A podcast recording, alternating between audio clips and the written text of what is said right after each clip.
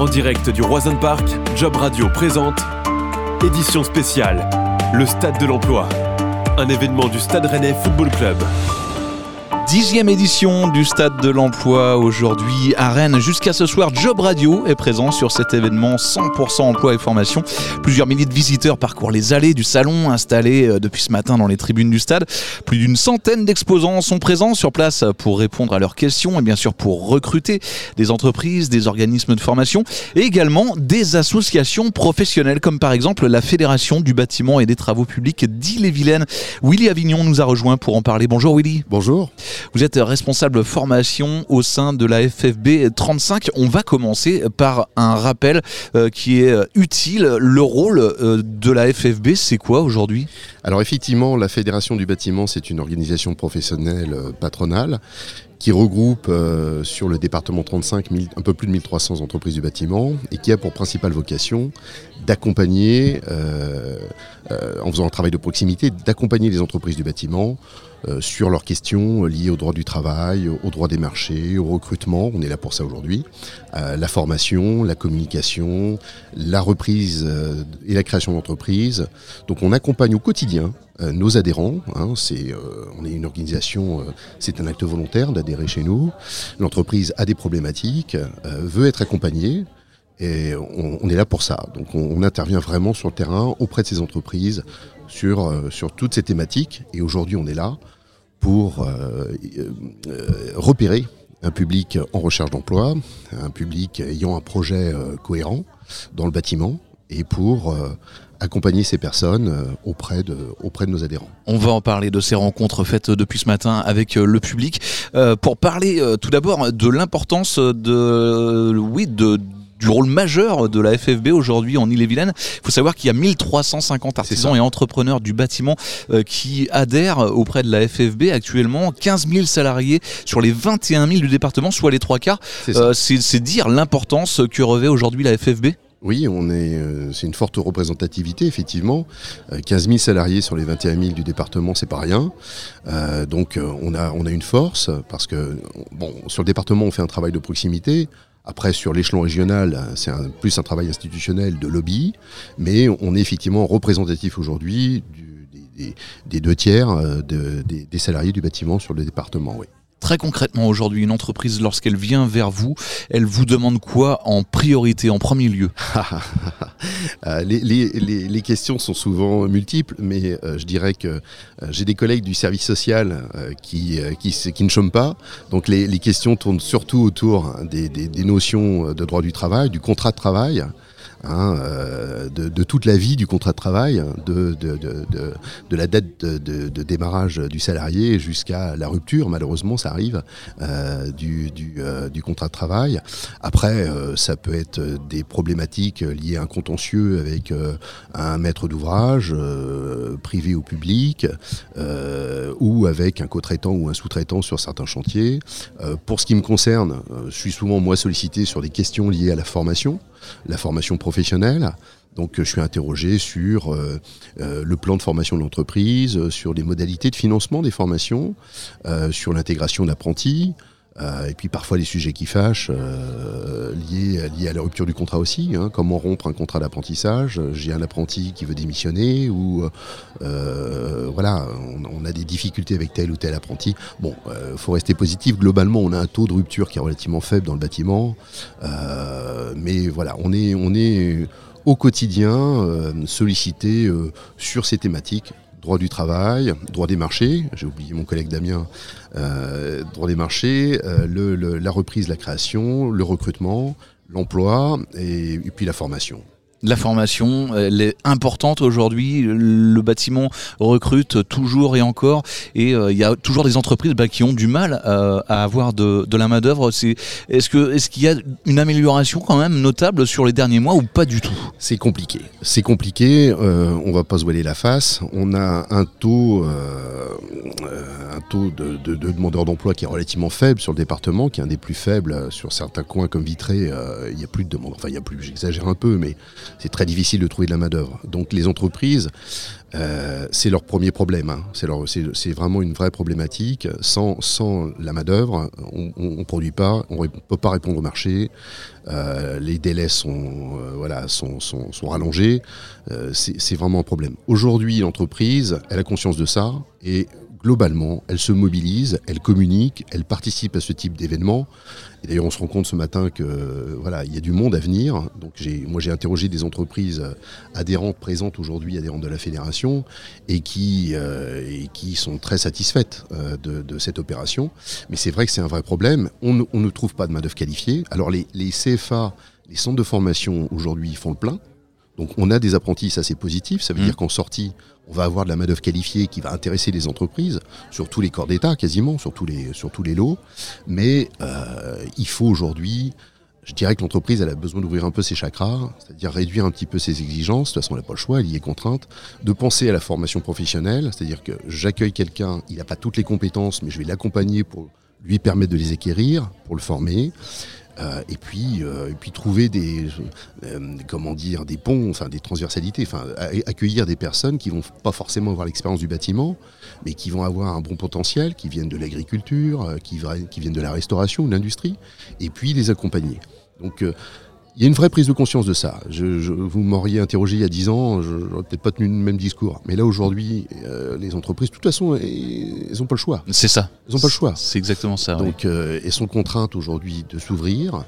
Euh, et puis, elles savent qu'elles peuvent une, entreprise qui nous appelle en disant moi je cherche un couvreur qualifié titulaire d'un CAP, bah, bonne chance. Hmm. Qu'est-ce qu'il faut faire aujourd'hui pour attirer de nouveau les jeunes vers euh, ces métiers du, bâtiment selon vous? Alors il, faut euh, communiquer, il faut... Euh, enfin moi je suis un, je suis un ancien... directeur de GEC. Donc je vais, je vais avoir peut-être un discours qui est... il, faut les intégrer, il faut les accueillir, il faut leur donner du sens.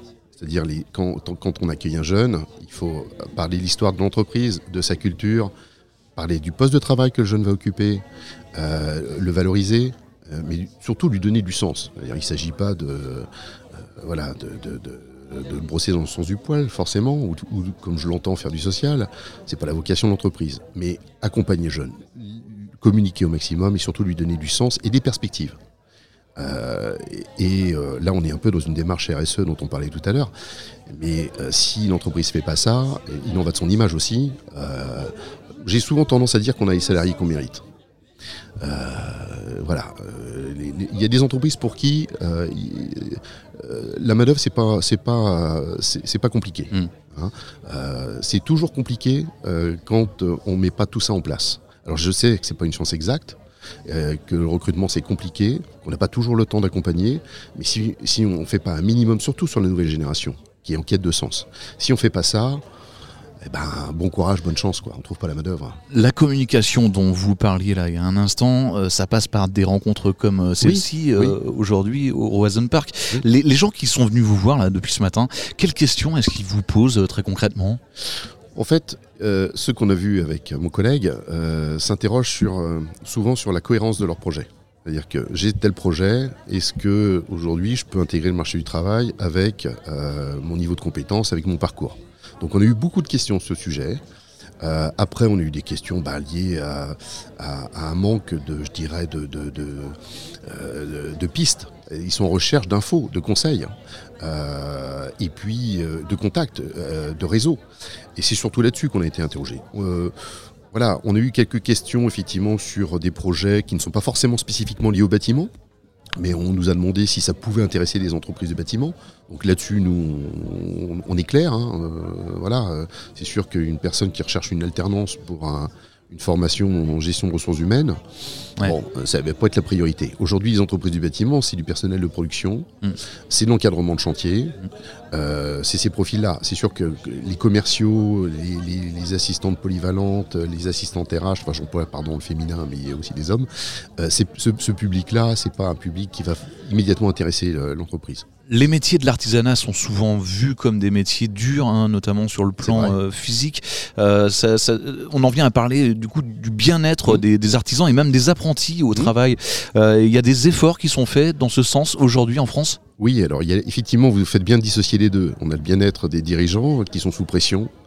Et là, on peut, on peut avoir effectivement un public euh, qui est souvent dans le déni d'ailleurs. C'est-à-dire que j'ai des difficultés, euh, c'est compliqué pour moi, je suis sous pression, je suis au bord du burn-out, mais je ne vais pas me l'avouer et je ne vais pas oser me faire accompagner.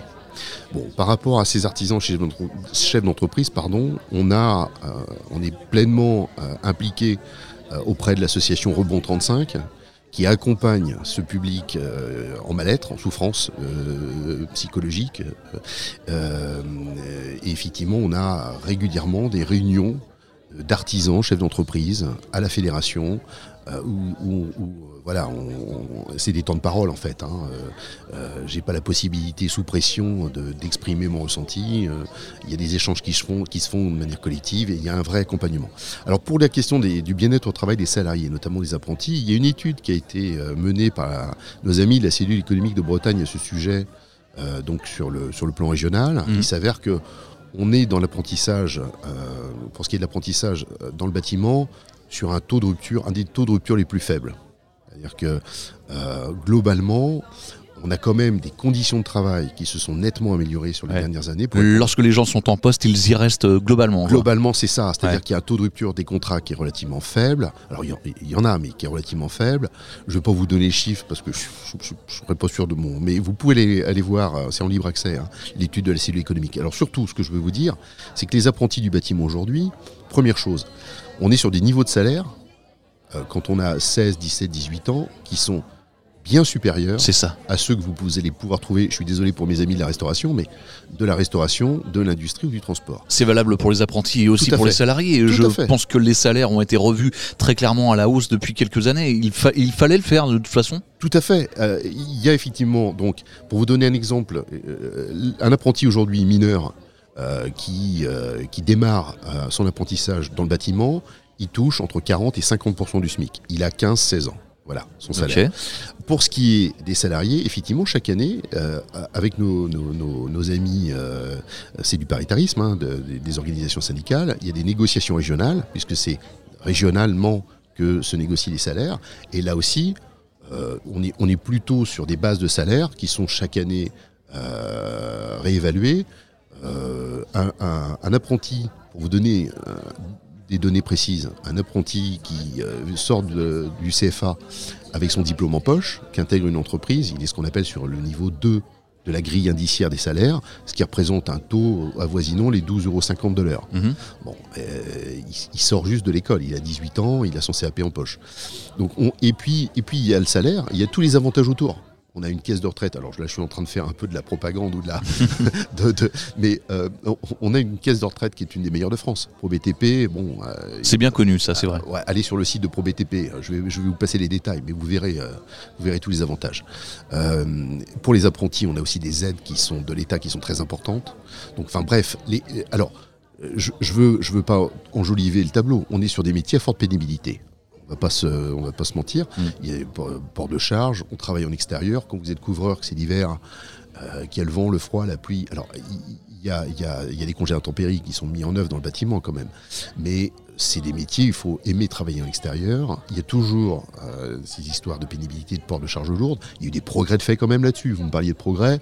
Il y a aujourd'hui des engins de levage. Euh, il, y a des, il y a des, je parlais tout à l'heure des sacs, des sacs de, plâtre, enfin de comment, de, de, ciment. De ciment, oui. Voilà. on, fait en sorte avec les fournisseurs de, réduire les, les, les, les poids des matériaux.